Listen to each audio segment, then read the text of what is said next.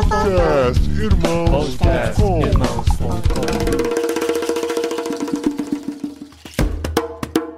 Olá, pessoas!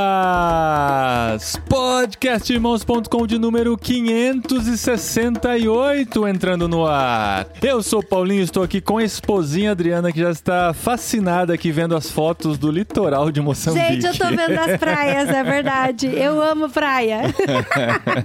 eu sou a Adriana e eu estou aqui com a Bel. E Abel, quero fazer uma pergunta pra você. Você tem uma camisa de capulana? Isso é que nem perguntar ao brasileiro se ele come feijão. Olha, eu tô aqui também com uma menina muito especial, a Vera. A Vera sempre fala que eu nunca elogio a ela e ela, no dia que eu for a elogiar, talvez o mundo possa acabar, porque dificilmente eu, eu faço isso, mas ela é uma moça que escreve muito bem e, e ela é uma das cristãs que eu aprecio do ponto de vista de modéstia, a- de, de estudo, de leitura. E às vezes estou a pensar em contratar ela para ficar a ler, porque eu tenho um monte de livros que não consigo ler e ela é uma pessoa que gosta de ler e eu aprecio isso da parte dela. Já que ela lê e escreve muito bem, ela lê e faz o resumo pra você, né? Olha aí.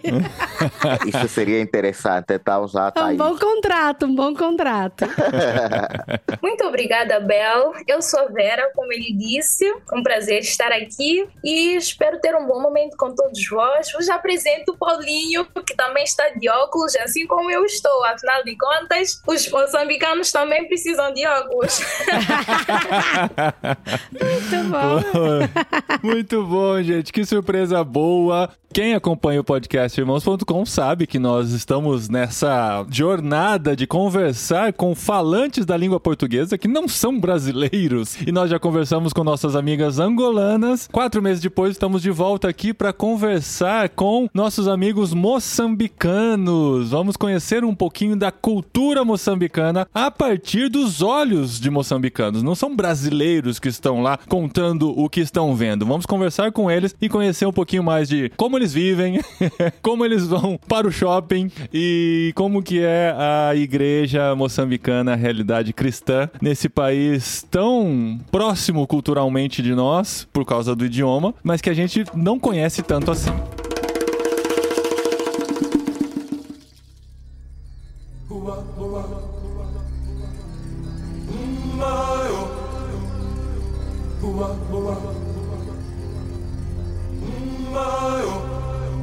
Que alegria ter vocês aqui, a gente fica muito feliz. Depois da nossa conversa com nossas amigas angolanas, comecei a pensar como que a gente podia chamar outros falantes da língua portuguesa ao redor do mundo e lembramos que temos contatos em alguns desses países. Lembramos dos nossos amigos missionários em Moçambique, só que eu falei pro Tiago, né? Tiago, eu preciso de algum moçambicano que se comunique bem e que consiga contar um pouquinho da cultura, indica alguém pra mim, né? O Tiago falou, não, E confiaste no Tiago. é, pois é, tem que confiar, né? Tiago, amigão, E o Thiago falou, ó, tem um cara que você fala com ele, eu vou, vou colocar ele em contato com vocês, vocês conversam, ele se comunica muito bem e tal. Conversei com o Abel, Abel, vamos gravar sobre isso e tal, o que, que você topa? Ele topou na hora, aí eu falei, me indica também uma moça, né, uma mulher, pra gente ter os dois pontos de vista, e ele indicou a Vera, e é por isso que estamos aqui com esses nossos novos amigos, que apesar da distância geográfica, né, nós estamos no mesmo fuso horário, Espanha e Moçambique tem o mesmo fuso horário, então assim, não foi tão difícil de achar um horário pra gente conversar, mas a gente tá aqui com eles pra conhecer um pouquinho mais da cultura moçambicana. Mas antes de vocês contarem de vocês... Ah, mas eu tô curiosa pra Não, eu- as histórias dele. Eu acho interessante, porque assim, quando a gente conversou com as meninas angolanas, a Flora já vive no Brasil há muito tempo e a prima dela sempre está visitando e conhece bem o Brasil. Eu queria saber, do ponto de vista de vocês, do olhar de vocês, o quanto vocês conhecem do Brasil. Aí já vamos inverter a perspectiva aqui. Antes de conhecer sobre Moçambique, quero saber o que vocês conhecem, o, quando vocês pensam no Brasil, o que, que vocês têm de imagem, o que vem primeiro à mente, qual é a visão que vocês têm do Brasil? Penso no Brasil, tenho que ser sincera, a primeira coisa que me aparece é aquela imagem da favela, aquela vida agitada, armas para cá, disparos para lá e tudo mais. Eu, quando mais nova, eu ficava tipo: olha, o brasileiro tem que viver atento, porque qualquer coisa, disparos e tal. Então, tenho muito essa imagem dessa parte do Brasil e se consigo ver ou ter uma perspectiva um pouco mais diferente atualmente, é mesmo por uh, já conhecer uma parte de brasileiros através da igreja, mas antes tinha muito essa visão da, da questão da favela e também uma outra parte uh, está ligada às novelas. Cá é muito passada a novela brasileira, muito hum. passada mesmo e nós imitávamos muito o sotaque dos brasileiros porque nós víamos muita novela. Então nós ficávamos. Ai, é muito comum. Hoje, enquanto eu voltava da faculdade, eu ouvi umas crianças falando no vosso sotaque. É muito comum aqui de brincar. Tá falando como brasileiro. Tá? então, o Brasil, de alguma forma, é algo que faz parte de nós através da televisão, né? Temos tido muito contato, nós assistimos muito esses programas de família, como, por exemplo, Domingo espetacular, hoje em dia, a Cidade Alerta. Então, temos,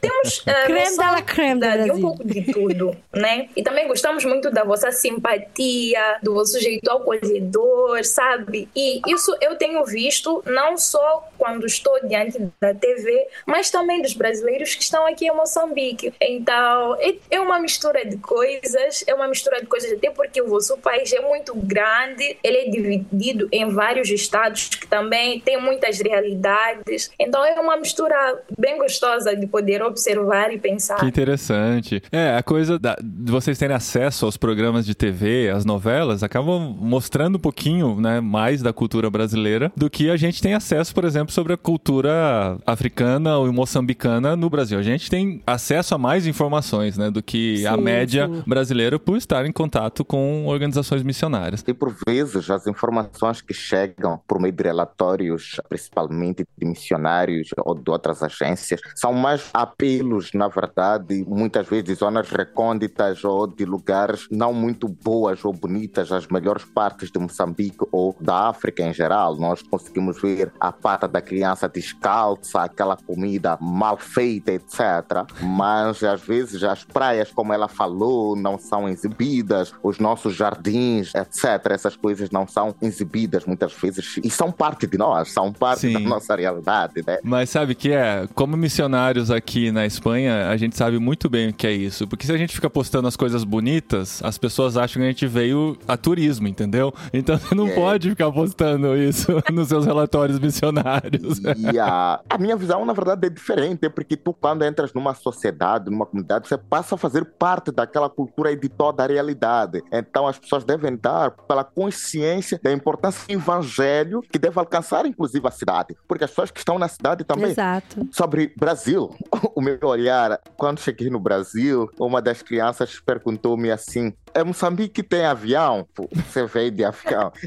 Eu olhei para aquela criança, eu só não dei carolho, tipo, não bati na criança, porque. Podia ser preso, né? No Brasil você pode ser preso, tá? E aí seria violência. Mas quis fazer sarcasmo, quis dizer à criança: não, eu vim de elefante, na verdade. Eu atravessei o Atlântico a nado. Mas quando olho para os brasileiros, eu penso no feijão. Porque eu sofri muito e tenho trauma do Brasil. feijão. Oh, mas dizem que a gente importou o feijão da África. Eu achava que vocês comiam feijão não, aí também. Espera, espera. Uma coisa coisa é importar o feijão da África, a outra coisa é dia a dia do brasileiro ser feito de feijão. Isso é outra, é uma história totalmente diferente. Eu fui para uma formação, depois eu saí de Atibaia, São Paulo, para o Espírito Santo na Vitória. E eu fui lá num sítio, num acampamento e fiquei com uns amigos da ABU, Aliança Bíblica Universitária lá, e fomos ali, ficamos na tarde, teve um almoço, foi feijoada, tudo bem para mim. No jantar nós fomos comer, vi feijão de novo. Bom, não acabou feijoada de tarde, é normal que nessa noite tenha feijoada, tá tudo tranquilo. Aham. No almoço, dia seguinte, encontrei novamente o feijão. Bom, não acabou o feijão da noite, então, para não desperdiçar, vamos almoçar. Aham. À noite, para o jantar, encontrei de novo feijão. Bom, é o feijão que restou nessa tarde. É o último, por acaso. A coisa esquenta quando, no terceiro dia da formação, no almoço, eu vejo feijão. Eu disse: Não, para, pessoal, vamos lá, vamos lá parar por aqui. Já, já, já não está dando. Explique o que está a acontecer. Disseram: Não, Abel, é protocolo. Aqui pode ter outra comida, etc. Mas feijão, arroz e farofa não pode faltar na mesa do Brasil. Sim. Ok. exatamente. então aí comecei a baixar o nível de crise, mas eu já estava a ficar maluco. Vocês falam doido, ah, ah, mas eu já estava a ficar maluco com a questão de comer feijão todos os dias. Mas a outra coisa que eu gosto do Brasil são os livros. Vocês têm a maior indústria de fabrico de livros em língua portuguesa. Então, a, a maior parte dos livros que eu consumo são de escrita brasileira. Graças a Deus, não sou influenciado pelo português dos livros brasileiros, porque, em particular, não me identifico com o português brasileiro. Mas incomoda? Essa é uma dúvida que eu tenho. Apesar de não concordarem com o jeito que a gente escreve e fala, é fácil de ler? Já flui melhor, assim, pra vocês? Sim, por acaso sim. Nós temos até facilidade para entender as gírias e tudo mais. Então tem sido muito simples, muito fácil. A maioria dos filmes que nós assistimos, a dublagem é mesmo brasileira. Eu, em particular, diferente da Vera, eu não gosto e sinto-me incomodado, de facto, com o português brasileiro, inclusive porque eu trabalho com supervisão de trabalhos científicos, como monografias, dissertações, artigos científicos. E quando eu encontro palavras como planejamento, eu risco em palavras, muitas das vezes, essas coisas, eu risco e eu já sei que isto foi plágio e, e a pessoa não copy paste, a pessoa não escreveu. Porque para nós não é planejamento, tem que ser planeamento. E nós usamos o antigo acordo ortográfico, ainda não atualizamos o nosso, a nossa escrita. Baptismo ainda é com P, ato ainda é com C no meio. e- Farmácia é com PH também? Não, isso é muito antes, eu acho. Não, farmácia é com FA mesmo, Ah, só bom. leva assim. Isso para dizer o quê? Eu, em particular, talvez por trabalhar com academia e trabalhar como professor, me incomoda muito a questão de encontrar palavras escritas com a gramática brasileira. Eu sei que para Vera são mil maravilhas, mas para mim não. E ela sofre comigo. Sofro. Eu sempre falo planejamento. Ele, mãe, mãe, planeamento. Mas para mim tá tudo suave. Eu já entendo, falo às vezes e tá tranquilo. Você falou do seu trabalho, Abel. Você trabalha com revisão de material científico, né? Monografias e tal, artigos científicos. Qual é o seu trabalho mesmo aí em Moçambique? Sua profissão, digamos assim. Eu trabalho com docência na Universidade Eduardo Mondlane, que é a maior universidade pública aqui em Moçambique. Eu sou formado pela Faculdade de Letras e Ciências Sociais na mesma universidade, no curso de Direito Administra... ah, no curso de Administração Pública. É que eu dou aulas em Direito Administrativo, então a Vera não gosta dessa disciplina, é um pesadelo para a Vera. Espero que não abordemos sobre este assunto. Direito administrativo é o meu terror. e é minha disciplina favorita e eu trabalho com ela, mas também eu sou um consultor individual na área de trabalhos científicos, na área das ciências sociais, com revisão de trabalhos científicos, como monografias. Vocês falam TCC, mas nós usamos palavra portuguesa mesmo, monografias, dissertações e pronto. Mas agora também estou a trabalhar com a BU em Moçambique, que nós chamamos de Aliança Bíblica Estudantil de Moçambique, a ABEMO, e eu trabalho lá como secretário de formação ou simplesmente diretor de treinamentos nesta organização de estudantes profissionais. Então a gente já chega à conclusão que existe uma universidade em Moçambique, né? As pessoas podem trabalhar nela, podem dar aula, né? Tem informações que a gente vai concluindo aqui da conversa. Pois, detalhe, sou um professor assistente ainda, tipo, sou auxiliar de dois professores meus que trabalhamos juntos nessa área desde ano passado. Eu agora estou a fazer o meu mestrado em Direito direitos humanos e desenvolvimento econômico. Uau, que legal! Direitos humanos, então. Yeah, e desenvolvimento econômico. Honestamente, eu comecei a me interessar pelos direitos humanos agora, neste ano. Eu, eu estou no final do meu curso, estou a escrever a minha dissertação, mas o meu maior interesse surgiu agora com algumas conferências e debates que eu estou a ter sobre grupos terroristas, extremistas islâmicos, seja na Europa, como Al-Qaeda, grupos como Al-Shabaab, Uhum. grupos como Boko Haram em Nigéria, etc. Então, isso começou a me preocupar e estou a estudar esses processos. Inclusive, agora estava numa conferência da África Subsaariana a debater essas agendas. Mas o meu maior interesse e abordagem escrita e área de pesquisa é com desenvolvimento econômico, porque estou a questionar o porquê de não desenvolvimento em Moçambique e em África de forma geral. E essa pergunta já foi levantada pelos estudiosos brasileiros como Henrique Fernando Cardoso,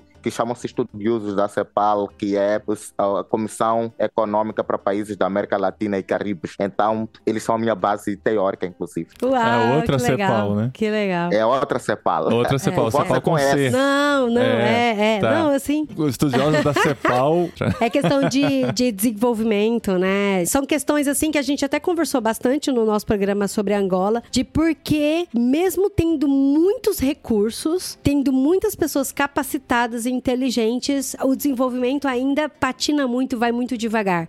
E aí tem muitos estudiosos tentando entender, fazer um cenário. Eu até queria ah, já aproveitar e fazer uma pergunta pra você, Deixa eu porque só explicar que a Vera ficou em silêncio porque ela caiu a conexão aqui. Não é que a gente não tá deixando ela falar, tá? Ela está tentando voltar, mas enquanto isso a gente continua conversando com a Bel. Se ela Não, conseguir eu voltar. tô- E eu tava estudando um pouco sobre a história e cultura de Moçambique, e eu acho que isso também tem muito a ver, né? Eu não, sou estudiosa da área, mas a questão do desenvolvimento tem muito a ver com o que a história nos diz sobre o país, né? Moçambique passou por mais de 400 anos diante do domínio português, e aí quando teve a independência, pouco tempo depois da independência, veio uma guerra civil, né? E que durou aí até agora, meados de 1990 e pouco, né? Eu tava estudando sobre isso. E aí o país tá renascendo, né? Porque mil- 1990, eu lembro de 1990, sabe? Eu não sou tão 92 velha. acabou a Guerra Civil. e em Então, é 94 as primeiras eleições de Moçambique. Na verdade, não é todo quanto verdade que a guerra é o elemento pelo qual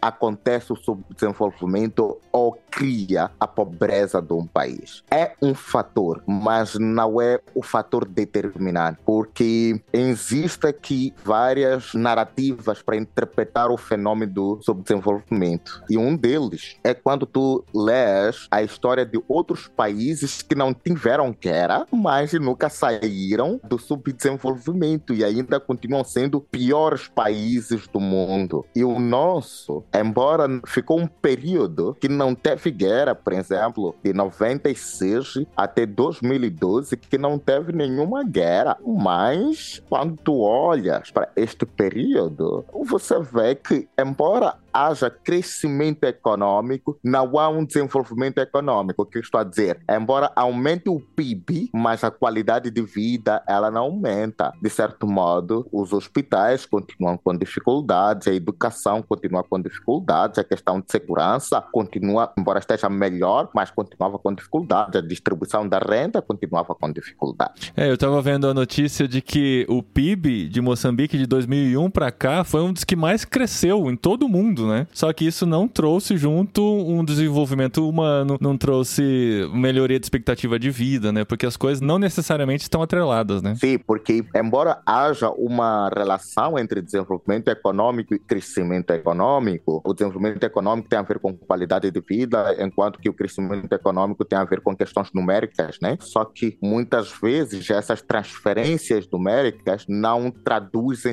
essencialmente na qualidade de vida. Agora, uma coisa essencial que quando nós olhamos para a literatura, as explicações, é que Moçambique, infelizmente, tem uma indústria pequena, onde ele exporta produtos manufacturados, produtos que ainda são matéria-prima. Ele não traduz em riqueza própria. Se olhares para a narrativa brasileira, é diferente já. Brasil, em 2006, e anos antes, começou um processo de industrialização, o que ajudou a economia brasileira também a crescer. O outro fator que em 2006, 2007, o governo brasileiro decidiu quitar uma dívida de 15 bilhões que devia ao FMI e Banco Mundial, o que tirou o Brasil do sufoco, que qualquer tosse que acontecia nos Estados Unidos, o efeito sentia-se no Brasil. E agora, Moçambique encontra-se também numa situação semelhante. Moçambique está sufocado com dívidas e isso não ajuda para o desenvolvimento de um país, porque quando tem o seu orçamento profundamente dependente, então o seu crescimento ou seu desenvolvimento econômico vai ter dificuldade, vai ter dificuldade de pagar a questão de saúde, educação e garantir a segurança na sua plenitude, né? Então você precisa que os seus ativos estejam em cima ou o seu dinheiro, né? Vamos lá falar em linguagem para todo mundo entender. Então, de forma geral, essa é a nossa situação. Esperamos que nos próximos anos possamos industrializar, porque nós temos café, nós temos açúcar, nós temos arroz, Peixe. temos peixe, temos quase tudo, percebes? Nós temos gás, nós temos petróleo, nós temos quase tudo que um país precisa para ser um país rico.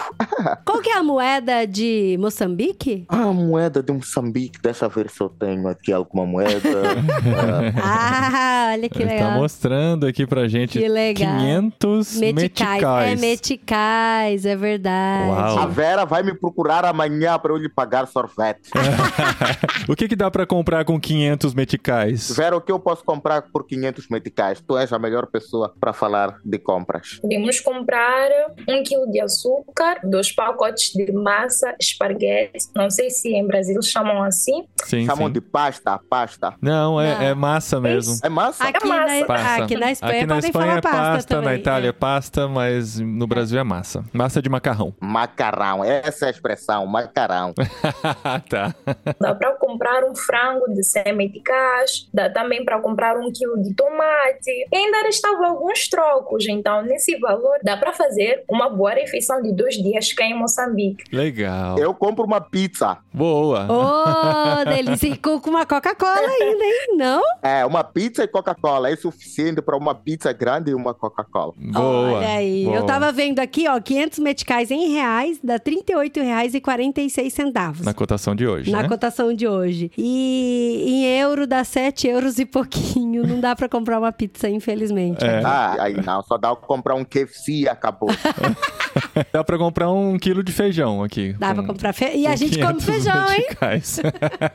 Sabe nesse tema de comida, alimentação? A gente conheceu uma família aqui na Espanha que eles já moraram em vários lugares. E eles passaram, eles moraram pouco tempo em Moçambique e eles têm amigos de Moçambique também. E aí eles falaram pra gente assim: "Ai, a gente amava uma comida em Moçambique Ah. e que os brasileiros gostavam muito também". É o pão com prego.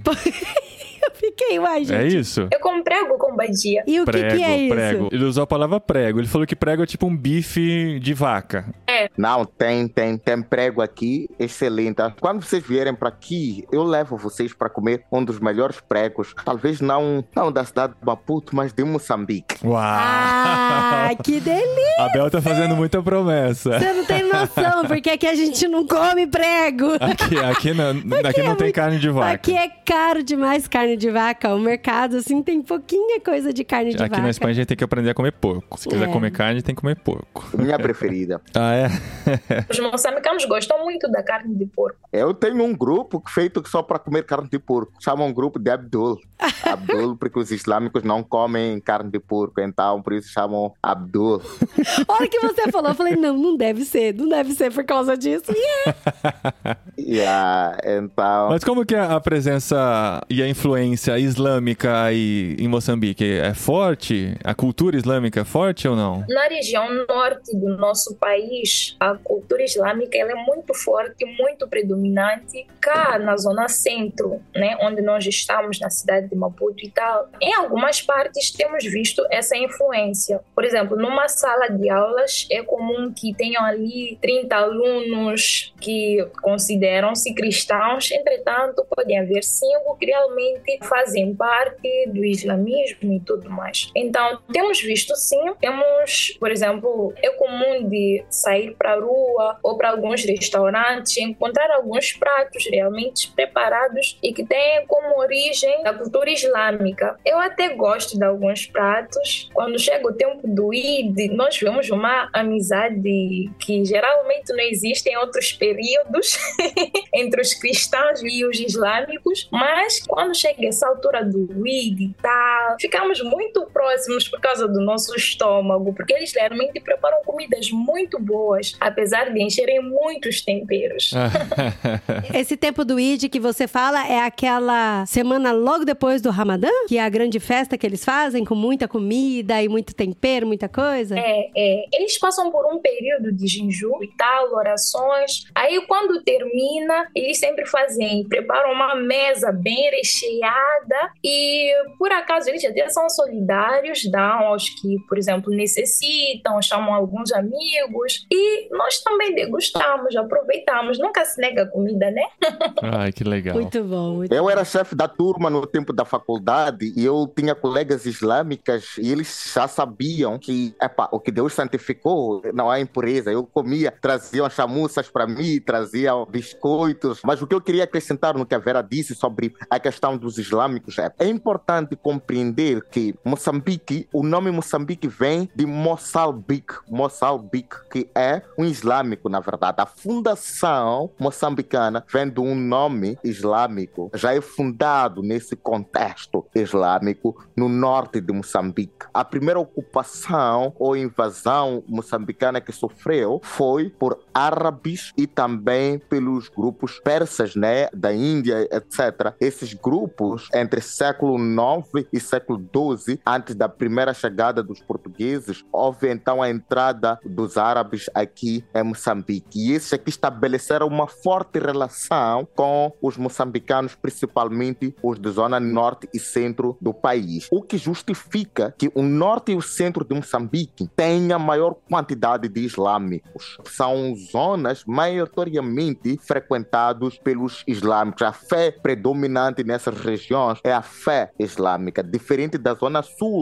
do país, que é maioritariamente frequentado por cristãos, sejam eles de origem católica, protestante e outros tipos de fé. Isto justifica-se porque nós sofremos a influência da África do Sul, a religião maioritária é cristã, e os nossos pais, eles trabalhavam nas minas da África do Sul e traziam junto da África do Sul a fé que era lhes transmitida na África do Sul e vieram na zona sul do país fundar a religião cristã. Então, tem já a fusão das duas realidades. Agora, Maputo é um epicentro de diversas culturas e diversas religiões também, exatamente por ter uma característica capital, onde você tem pessoas de todas as regiões, pessoas de todo o mundo que vivem dentro disto. Contudo, a religião cristã em Maputo, onde nós residimos, ainda continua sendo superior que os islâmicos, dado a esses fatores e fenômenos que eu expliquei. Mas esta não é a mesma realidade que vais encontrar na zona norte do país, onde vais encontrar mulheres, quase todas elas com burcas, os jovens com aquele cofião na cabeça ou com aqueles vestidos longos. Na cidade de Maputo já é um pouco diferente. Ela falou, por exemplo, numa sala de aulas, pode encontrar que ali está cheio de protestantes, só vais encontrar um ou dois islâmicos que professam a religião islâmica. Agora, há uma boa relação entre islâmicos e cristãos em Moçambique. Não há um conflito assim propriamente dito de uma luta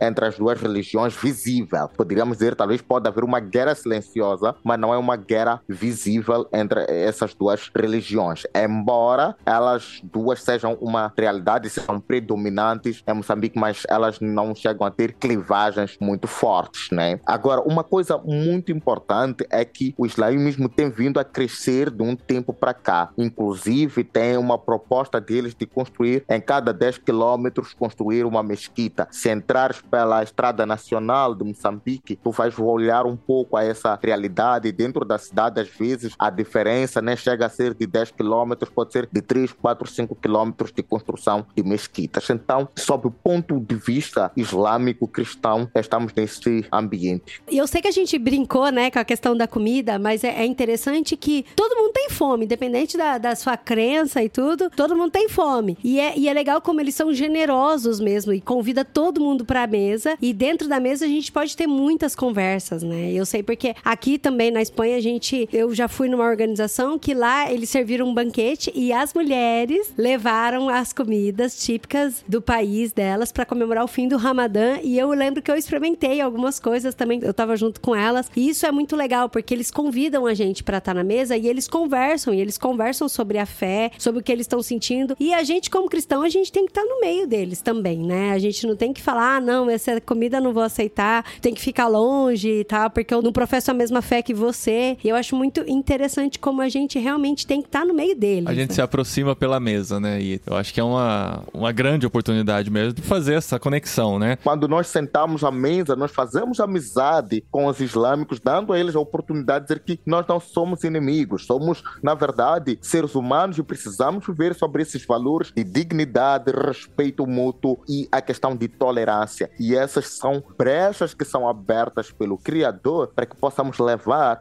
o evangelho aos seus corações. Por isso eu como e comungo com eles, não que eu pratique aquilo, mas eu busco dessas oportunidades para mostrar que eu estou convosco no sentido de criar uma amizade, que esta amizade no final do dia possa transportar em glória e louvor para Deus. Nós percebemos, pelo menos nas minhas experiências, né, que é muito mais comum de um islâmico converter-se ao cristianismo do que um cristão ao islamismo. Então louvamos a Deus também por causa desse trabalho trabalho que ele tem feito através desses relacionamentos, porque realmente algumas pessoas têm sido alcançadas e é um motivo de alegria para nós, porque nosso objetivo, nosso desejo, nossa vontade é mesmo de ver a igreja crescendo, não só nas zonas recônditas e tal, mas até aqui na cidade, com pessoas que professam outras religiões. Isso é muito bom e temos visto cá em Moçambique. Muito bom.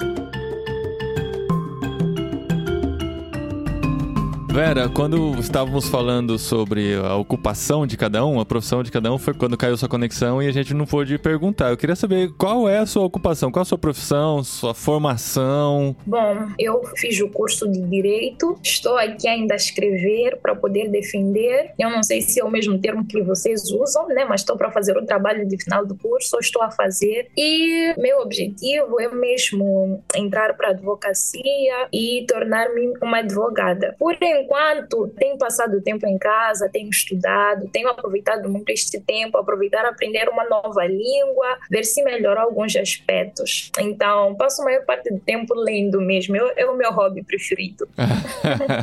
e, além disso, só para conhecer um pouquinho a realidade de uma jovem, eu não fui indelicado de perguntar a sua idade, mas agora eu sei, você é uma jovem estudante. O que uma jovem moçambicana faz além de ler e passar o tempo em casa? Quando você sai com as amigas, com os amigos, se é que você faz isso, né? O que que você faz? Não faz. Não, não faz. o Abel já respondeu por você. se você não faz, o que uma jovem moçambicana que sai de casa faz, geralmente? Bem, o Abel tem razão. Eu sou muito caseira, muito caseira mesmo. Eu gosto muito de ficar em casa, de ficar a ler, ficar a ouvir uns podcasts. Sou muito caseira, mas quando eu saio, geralmente saio com a família, né? Com os meus pais, com as minhas irmãs. Nós gostamos de ir à praia. Ir à praia que é uma coisa muito gostosa no verão. Então, nós gostamos de ir à praia, sair para comer. E, de uma forma geral, eu penso que jovens gostam de sair para a igreja e para o ensaio. Aqui tem muitos ensaios. O povo moçambicano é um povo alegre e gosta muito da questão de, de, no meio do culto, em alguns eventos, preparar alguns eventos no contexto da igreja, né? Ou das reuniões da igreja, poder cantar poder dançar, então há muitos ensaios, não sei o quê. Ah, o Abel falou que eu não saía, talvez estávamos a pensar mais no lado do entretenimento, mas quando as minhas saídas para a igreja, eu vou para lá, passo algum tempo com os adolescentes, ensaiamos às vezes, então tem sido bom. De forma geral, os jovens gostam de sair à praia, gostam de sair para os ensaios, gostam de ter encontros com amigas para tomar sorvete, gosto muito de sorvete. O Abel também gosta de sorvete, eu sei. Você, Abel, é mais rueiro, como a gente diz no Brasil? Eu sou, eu sou. Eu, eu, eu, eu, eu sou uma pessoa realmente. Uma pessoa que vive fora de casa praticamente. Eu vivo sempre com amigos, com reuniões com amigos, mas minhas reuniões sempre acontecem nos restaurantes, nas pastelarias, nas sorvetarias e onde faz-se o prego, porque onde faz-se o prego é, é na rua, mas é um prego excelente. E pronto. O fato de que nas saídas do Abel sempre haverá comida. Então, se você está com fome, já arranja uma saída com o Abel, vai dar tudo certo. o Abel dos meus, hein? Já gostei. Mas esse é o Abel. Contudo, a realidade geral, um review dos jovens, de forma geral, tem sido uma dinâmica, né? Não existe um perfil dos jovens de forma específica. Contudo, há uma diversidade entre jovens que, segunda a domingo, estão, por exemplo, trabalhando, estão fazendo algumas atividades. Tem outros que, como a Vera disse, estão nos ensaios, mas aqueles que não estão nos ensaios, tu encontras, estão nas discotecas, estão nos grooves, estão fazendo jogos, estão na praia, surfando, entre outras atividades que são praticadas. A Vera tem um amigo que gosta de pedalar, por acaso é meu amigo também, gosta muito de pedalar com bicicleta, então há uma diversidade de atividades que são feitas pelos jovens neste sentido. Então, tem um pouco disso, né? Dessas realidades, quando tu enquanto tem outro jovem que está vendendo ali água de coco, está vendendo algum sumo, então temos essa diversidade, né? Então não existe um perfil único das atividades jovens. E cinema? Vocês frequentam cinema? Gostam de filme? Que tipo de filmes vocês gostam mais? Filmes hollywoodianos ou outros tipos de, de filmes que chegam aí pra vocês? A Vera gosta de Bollywood, filmes indianos.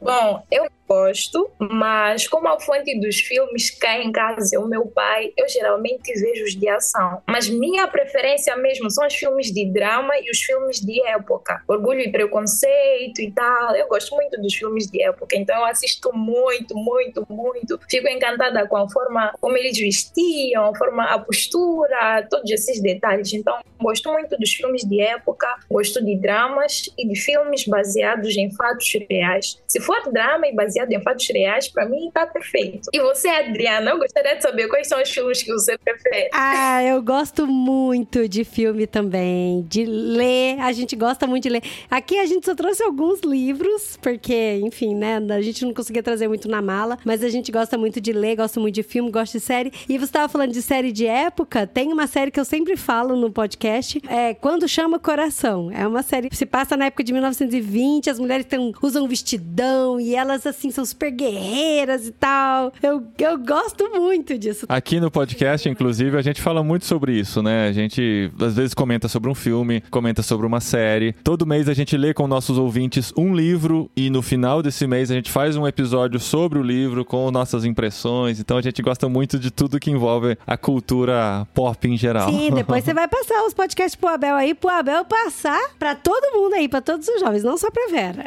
Os que não se importam tanto com o sotaque brasileiro. É. Ai, que horror. Quase ninguém se importa. Mas eu tenho uma curiosidade, porque assim, a gente tá falando de Moçambique, e aí tem a capital, que é Maputo, e a capital é como toda capital, né? Tem todos os recursos, é super agitada, tem prédios, tem Mistura de cinema, culturas. mistura de cultura, tudo aquilo, né? Mas a gente sabe que Moçambique, por mais que não, não é um país tão grande quanto o Brasil, mas também é- tem suas diferenças de vários lugares, né? Igual ele falou que no norte a presença do Islã é maior, e a gente também conhece pessoas que moram no norte e fala da realidade que é muito diferente, assim, até com relação a comércio, para ter acesso a comprar produtos, que em Maputo é muito mais fácil você comprar vários tipos de produto do que no norte, por exemplo. E aí eu queria, assim, se vocês têm conhecimento também das outras regiões de Moçambique, falar um pouco, assim, sobre quais são as diferenças das regiões. Eu já tive a chance de viver ou morar, como é, é comum vocês dizerem, em Pemba, em Cabo Delegado. Fica ao norte do país. E eu ainda era adolescente quando lá vivia, mas algumas coisas que eu fui percebendo é que, quanto às diferenças, né, é muito comum das mulheres ou das adolescentes casarem cedo ou serem, entre aspas, vendidas pelos seus pais como esposas, como mulheres, né? Então, uma das coisas tristes que eu, que eu pude observar na Zona Norte é essa questão de não dar-se o tempo das mulheres crescerem, desenvolverem, se estudarem e serem apressadamente enviadas para o lar. Então, eu acredito que esta realidade, quanto ao amadurecimento precoce, eu não sei se posso assim falar, mas aquela necessidade de comportar-se como uma pessoa crescida ainda cedo, aqui com 18, geralmente nas famílias normais, se eu posso assim dizer, né, é muito difícil da adolescente ou da jovem, né, ter essa independência de poder conduzir-se e tal. Por exemplo, eu tenho 23 anos de idade, não vejo problemas em falar a minha idade, mas eu ainda vivo mesmo sobre a autoridade dos meus pais, não é? Eu tenho uma hora para chegar a casa, não sei o quê. Então, isso é algo que não é visto, não é muito visto, não é muito comum na Zona Norte. As crianças crescem mesmo muito, são obrigadas a crescer muito cedo. E também tem algumas questões uh, que envolvem a cultura, a tradição de lá, né, que acaba ferindo aquilo que são alguns direitos, porque, por exemplo, tem algo que acontece que é a questão de mutilarem os órgãos genitais das meninas quando chega a fase delas verem o período menstrual, essas coisas todas. Então, são realidades que nós, como estudantes de direito, não só, todo mundo está preocupado em ver diferente, né? Nós esperamos que haja uma mudança, porque realmente a realidade lá, quanto a esses aspectos que eu citei, não é muito agradável. Mas, por outra, a Zona Norte é uma zona com uma cultura assim. Se forem pesquisar no Google, vão perceber que uma das regiões turísticas mais visitadas é mesmo Cabo Delegado. Lá tem umas praias muito bonitas. Adriana, tu vais amar visitar no dia que fores para lá. Umas praias muito bonitas. A cultura, as danças, elas dançam muito bem. As mulheres têm um gingado super top. Então, é uma mistura de coisas. Um lado bom e um lado triste. Eu, felizmente, já passei por quase todas as províncias do país, exceto Cabo Delgado, que ela esteve. Passei pelas outras 10 províncias do país. E uma das coisas que eu gosto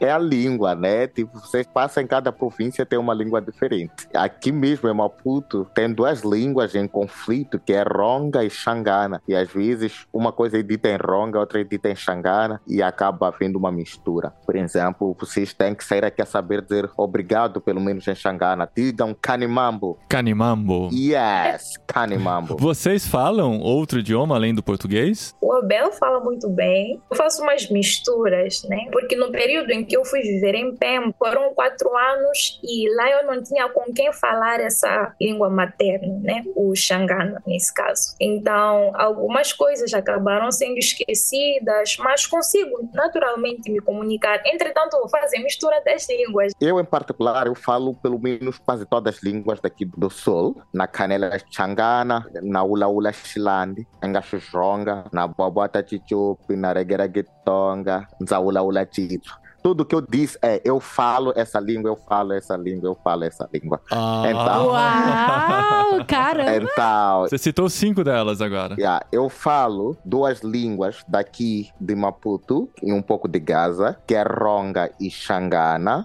Falo Xopi, falo Xitzua e falo um pouco de Gitonga. Essas línguas são de Maputo, Gaza e Inhambane, ou seja, toda a região sul do país. Eu falo essas línguas. Elas têm relação entre elas, assim, similaridades ou são muito diferentes? Tonga, Xangana e Ronga têm similaridades. Essas três. Agora, shopping, não. Tem algumas palavras, mas não. Shitsua tem similaridade com as outras três que eu pronunciei primeiro. E Bitonga, ou Kitonga, essa aí não tem também nenhuma similaridade, que é uma língua de Inhambane. Agora, pelo resto da província, são totalmente diferentes as línguas, mas uma questão bem que a Adriana estava aqui a falar é o seguinte: realmente, Maputo é o centro de todas as coisas, porque nós recebemos tanto do norte, tanto da África do Sul e tanto de fora das outras partes do mundo, né? Sejam smartphones, computadores, chegam, chegam para aqui, Maputo. Por isso, realmente, as coisas estão mais baratas do que outras províncias, até porque nós também temos o porto aqui na cidade de Maputo, mas as outras províncias, também como Nacal, como Nampula e Beira, têm seus portos. Então, províncias que normalmente têm portos, os produtos são um pouco mais baixos, os seus preços, porque já chegam diretamente ali com menos custos. Mas, na medida em que começam a circular ao longo do país, eles começam a aumentar o seu preço. Como demanda a lei da economia. Onde há mais gasto, tem que haver também aumento do valor, porque isto é capitalismo, né? De um livre mercado e onde as coisas seguem uma lei econômica do mercado livre. Os preços vão aumentando consoante aquilo que são as demandas e, e as colocações dos produtos no mercado. Agora, não é muito verdade que não encontras os produtos nas outras províncias. Podes encontrar, mas com preços elevados. Agora, em Maputo, chegar a encontrar com preços baixos, porque,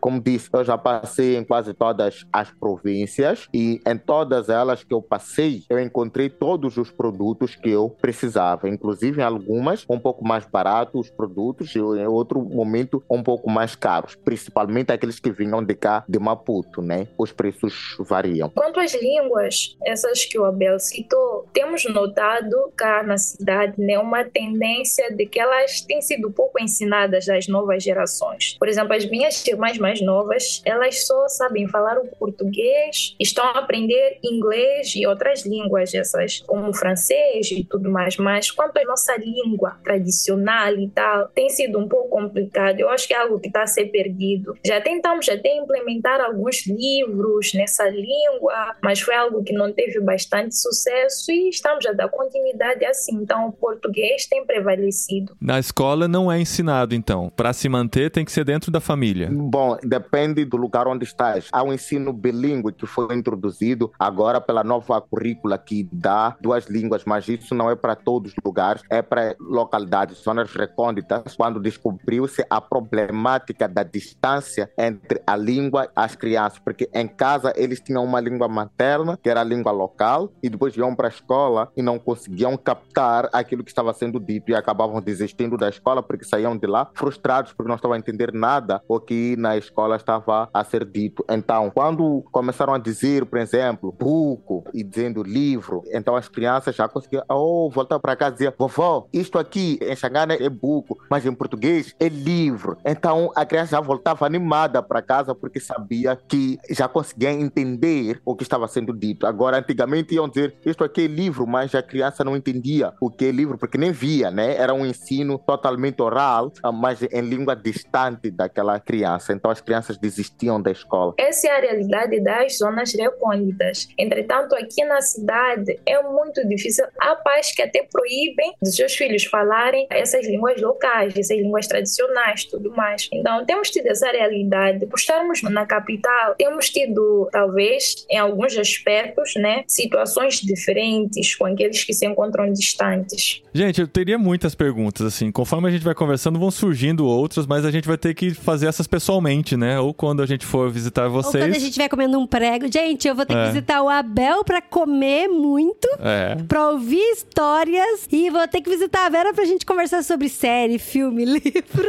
Olha só. e vocês também estão convidados para nos visitar aqui. Aqui tem carne de porco muito boa, Abel.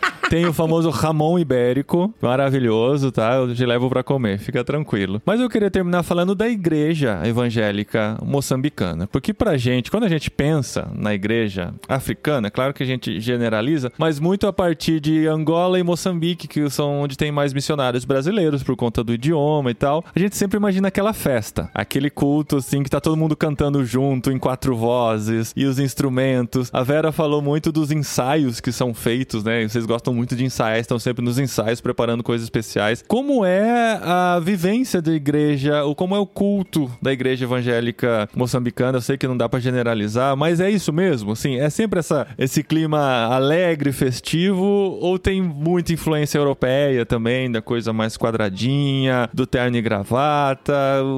Como que é a realidade de vocês e a igreja? Bem, uma das coisas que eu super aprecio é a alegria e a criatividade do povo moçambicano. Os nossos cultos, uma das coisas que eu poderia citar é que eles são alegres. Há muito louvor, há muita dança e talvez num contexto reformado é que eu diria que tem havido uma certa influência europeia, alguma coisa assim, mas a igreja evangélica, no sentido geral, é uma igreja mesmo muito alegre. A igreja pentecostal também também muito alegre, gostam muito de cantar, de louvar, de dançar. E às vezes até acabamos exagerando porque fica um tempo muito estendido de cantos, de danças, e aí o tempo da palavra já estamos cansados. Entendo. Mas nas igrejas sérias e saudáveis tem havido este equilíbrio, né? Entre o louvor e a pregação da palavra de Deus. Quanto às roupas, cá em Moçambique, assim como em Angola, eu consigo ver uma coisa que eu admiro muito dos irmãos angolanos é que eles são muito modestos, conservadores quanto à vista. Eu vou te mandar para Angola, Vera. Você sempre fala bem de angolanos, nunca te Vamos angolanos, caso eles estejam a ouvir esse podcast, por favor, saibam disso, chamam de coração. Há uns irmãos brasileiros também, mas queria acentuar isso. Vamos te doar para Angola.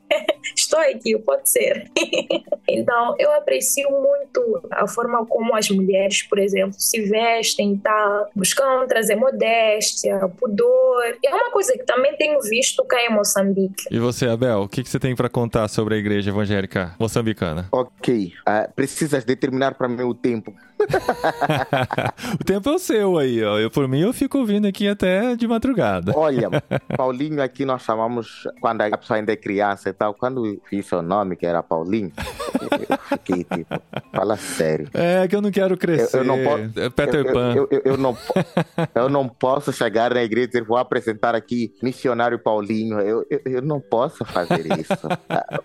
eu fico pensando, será que vão levar a sério esse indivíduo para é, falar? Essa é a minha crise também, viu, às vezes. Assim. Aqui na Espanha eu me apresento como Paulo, só pra não ter esse problema. Mas na família, entre os amigos, eu sou Paulinho mesmo. Poxa, mano. A questão da igreja em Moçambique, ela é boa, é mais ou menos, ela é pior.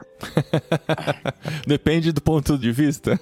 yeah. É boa porque em Moçambique existem pastores sérios, pastores que nasceram de sofrimento e de dores, mas construíram igrejas robustas, firmadas na palavra de Deus e construíram suas igrejas baseados no evangelho genuíno de Jesus. E eles têm ficado firmes nesse velho evangelho e, como Vera disse, com um equilíbrio saudável. Há esse detalhe da alegria da igreja. Os nossos hinos, geralmente, a coisa notória é que em todas as províncias, o grande diferencial, o povo canta na sua própria língua. O povo canta na sua própria língua. Que bonito. Isso é, é, é, é belo. É. Quando eu penso em liberdade, quando eu penso na independência, quando eu penso na autonomia, eu vejo essa questão de o povo celebrar na sua língua, de o povo ser alegre na sua língua, do povo ser feliz na sua língua, o povo falar na sua língua. Então não há melhor coisa do que definir Deus de acordo com a sua própria língua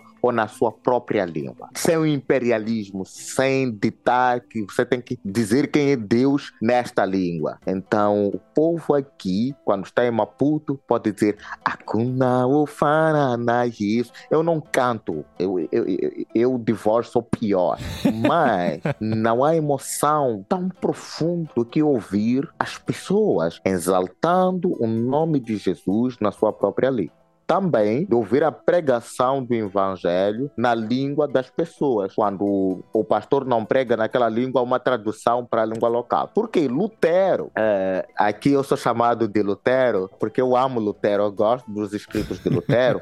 Lutero ele diz assim: a Bíblia, quando ele no processo de tradução da Bíblia, ele diz: a Bíblia deve ser escrita na voz de uma mãe falando para seu filho. De que adianta eu escrever para o povo se eu não convivo com o povo, porque Deus está falando com o povo, precisamos entregar a mensagem na língua do povo. Então, não há melhor coisa também, Paulinho, do que as pessoas poderem perceber o evangelho falado na sua própria língua, entende? Então, a igreja tem esta particularidade. Isto é que nos diferencia de todas as outras religiões. Aqui tem uma língua essencial, por exemplo, islâmicos, que é o árabe, depois o português, mas não em línguas locais. Então, eles têm uma língua consagrada enquanto que no cristianismo a língua depende de onde você está e no contexto em que você está. Essa é a coisa fenomenal que eu poderia acrescer. A igreja vai mais ou menos porque há igrejas cujo a realidade você encontra lá que eles têm Jesus como Senhor e seu Salvador e firmam sua fé na cruz de Cristo, contudo, sua conduta e a prática não mostra realmente que essas pessoas têm um compromisso com aquilo que eles afirmam. Há uma distância entre seu discurso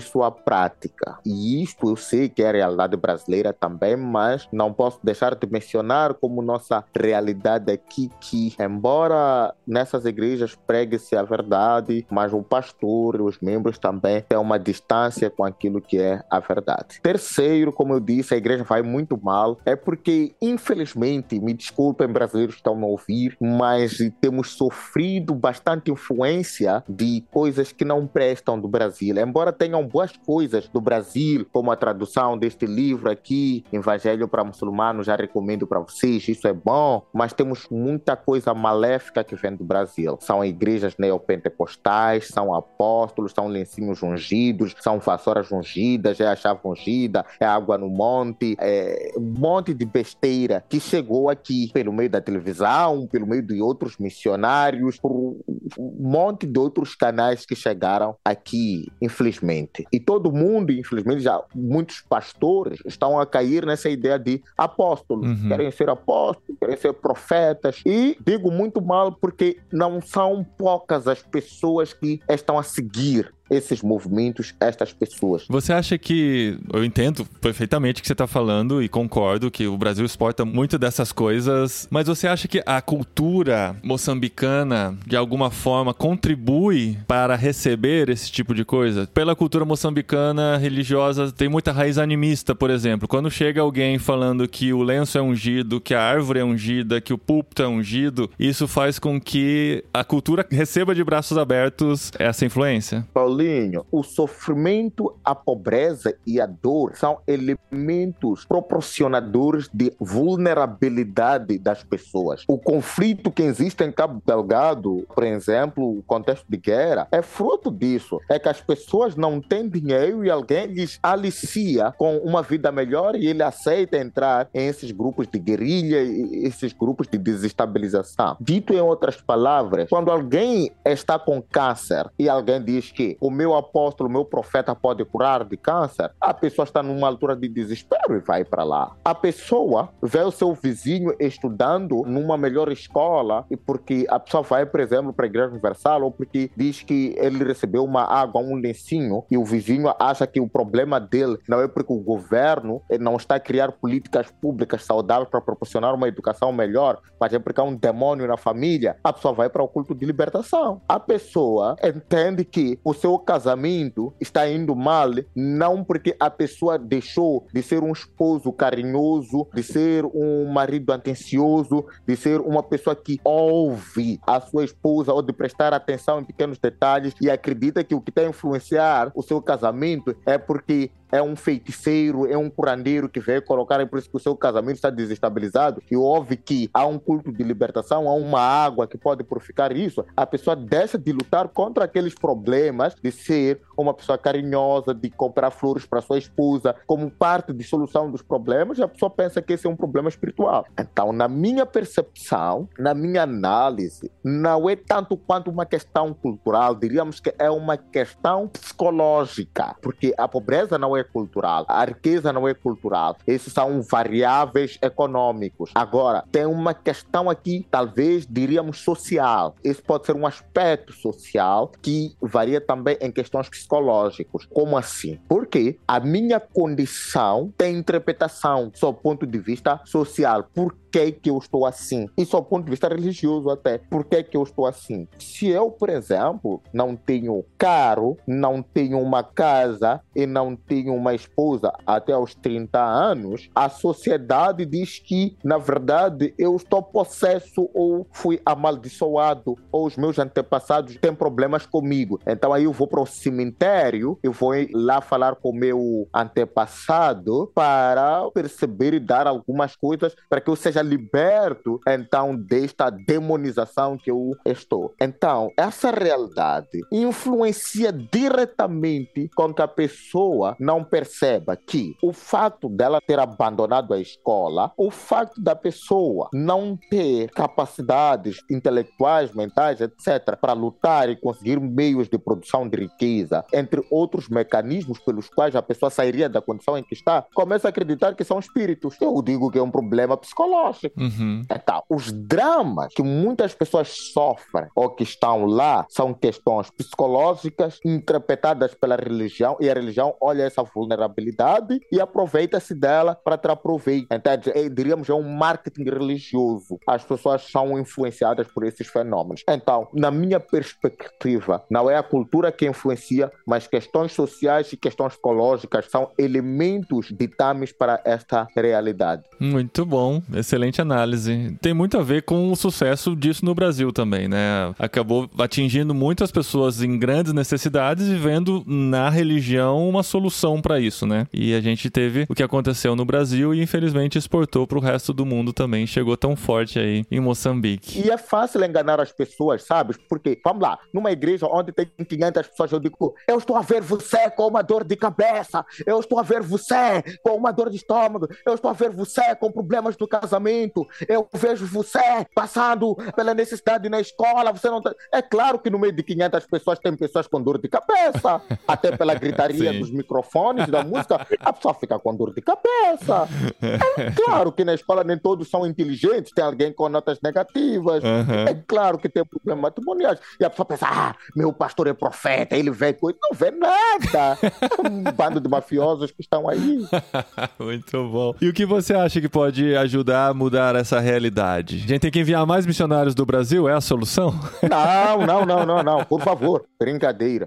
Missionários são bem-vindos, mas penso que este não é um problema que é resolvido com o missionário. Penso que este é um problema que é resolvido através da educação. O que a Bíblia diz, assim, é, acho que é Oséias 4, 6, o meu povo é destruído pela falta de conhecimento. É, não há nada melhor que explica este fenômeno, a falta de conhecimento, porque as pessoas amaram mais os prazeres deste mundo do que o evangelho. As pessoas amaram mais os prazeres deste mundo do que a teologia do sofrimento que o próprio Paulo nos apresenta. Quando tu lês Atos 14, versículo 22, vais ler assim: é necessário que passemos por muitas aflições para que ingressemos no reino dos céus. O Senhor está colocando o sofrimento como um padrão para ingressar no reino dos céus. Às vezes nós cristãos reclamamos com dores que o próprio Senhor colocou para nós como um mecanismo de nós adentrarmos e permanecermos no caminho. Porque há muitos sofrimentos que nos advêm como cristãos, não como maldição, mas como bênção de Deus para que nós possamos estar firmes e vencer a vida. Então, para mim, o que destrói a igreja é a falta do conhecimento e da consciência da teologia bíblica sobre os fenômenos da vida. De tal modo que, se as pessoas começarem a ter uma antropologia bíblica, uma filosofia bíblica, uma psicologia bíblica sobre os fenômenos, vão entender que as suas vidas, as suas dores, os seus problemas cooperam para o bem daqueles que amam a Deus, dos que foram chamados para os seus propósitos. Por quê? O Senhor nunca nos chama sem determinar os propósitos e os caminhos pelos quais nós, nós devemos trilhar. Eu creio que você passou por alguns sofrimentos, Paulinho, tem histórias de dores, e sofrimentos e desafios que tu passaste na vida. E entendo que hoje tu olhas para o passado e dizes: Senhor, obrigado por cada momento daqueles, porque fizeram de mim a pessoa que eu sou. Se não fossem aqueles momentos, eu não seria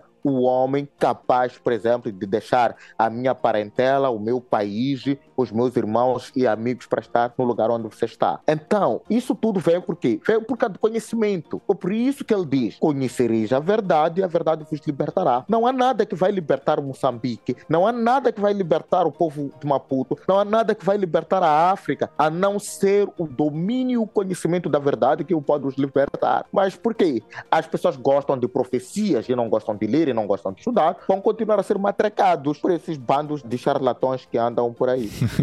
ah, desculpa a minha linguagem, vocês disseram que isto aqui era descontraído. Não, eu tô amando. Estou à vontade para usar essa linguagem informal. ah, Por favor. Pronto. Mas eu estou a falar aquilo que eu penso, né? Eu sou um defensor da academia, eu sou um defensor de que se as pessoas elas não quererem ouvir Deus falando por meio da palavra, continuarem a querer ouvir a Deus pela boca do pastor, do apóstolo, do profeta, elas vão para inferno. Porque Deus escolheu a palavra dele como um mecanismo para nós ouvirmos. Agora, ele pode usar o pastor, sim, para falar. Eu creio que você, Deus usa a ti para ministrar no coração das pessoas, mas tu não és a revelação verbal da palavra de Deus. A revelação verbal da palavra de Deus está revelada nos 66 livros da Bíblia. Excelente. Eu vou chamar a Dri aqui. Dri, vem aqui pra gente finalizar. Ela precisou sair porque as crianças Ela fugiu. estão na rotina. A Adriana É. nos fugiu. Estão perguntando se você fugiu, Dri. É que as crianças têm a rotina aí, então tem que jantar e tal. Fala aqui, fala aqui, fala aqui. É que é nove e meia da noite, eles não jantaram ainda. E amanhã eles vão acordar cedo, vai pra escola. Pois é, e a gente precisa liberar eles também. lá, é. Dri, só pra agradecer eles, prazer demais conhecer vocês. Que, Foi muito que legal. conversa gostosa. Nossa, aprendi muito com vocês. De É. verdade, já vou pesquisar mais ainda sobre Moçambique. É, e- Você passou metade de tempo fora, Adriana. Você não entendeu nada. Tá. Metade nada. As perguntas mais legais foram as que eu fiz, não foi? Não, mas a aula do final aqui você Adriana. perdeu. Vai ter que ouvir o programa editado. Ouvi, mas com certeza vou Essa ouvir. Adriana é uma comédia. Mas a gente quer agradecer muito a presença de vocês, apesar dos probleminhas de conexão, né? A gente conseguiu fazer essa conversa e com certeza vai abençoar muita gente e levar o conhecimento desse país, né? Pelo menos a consciência de que existem pessoas, existem cristãos lá dentro, pensadores, estudiosos que querem crescer e modificar a realidade do país, estão conversando aqui com a gente. Eu sei que como vocês deve existir milhares de outros espalhados por Moçambique e a gente fica muito feliz de ter essa conversa e quer agradecer demais. Gente, obrigada, viu? Beijinho, beijinho, tchau, tchau, como diz a Xuxa lá do Brasil.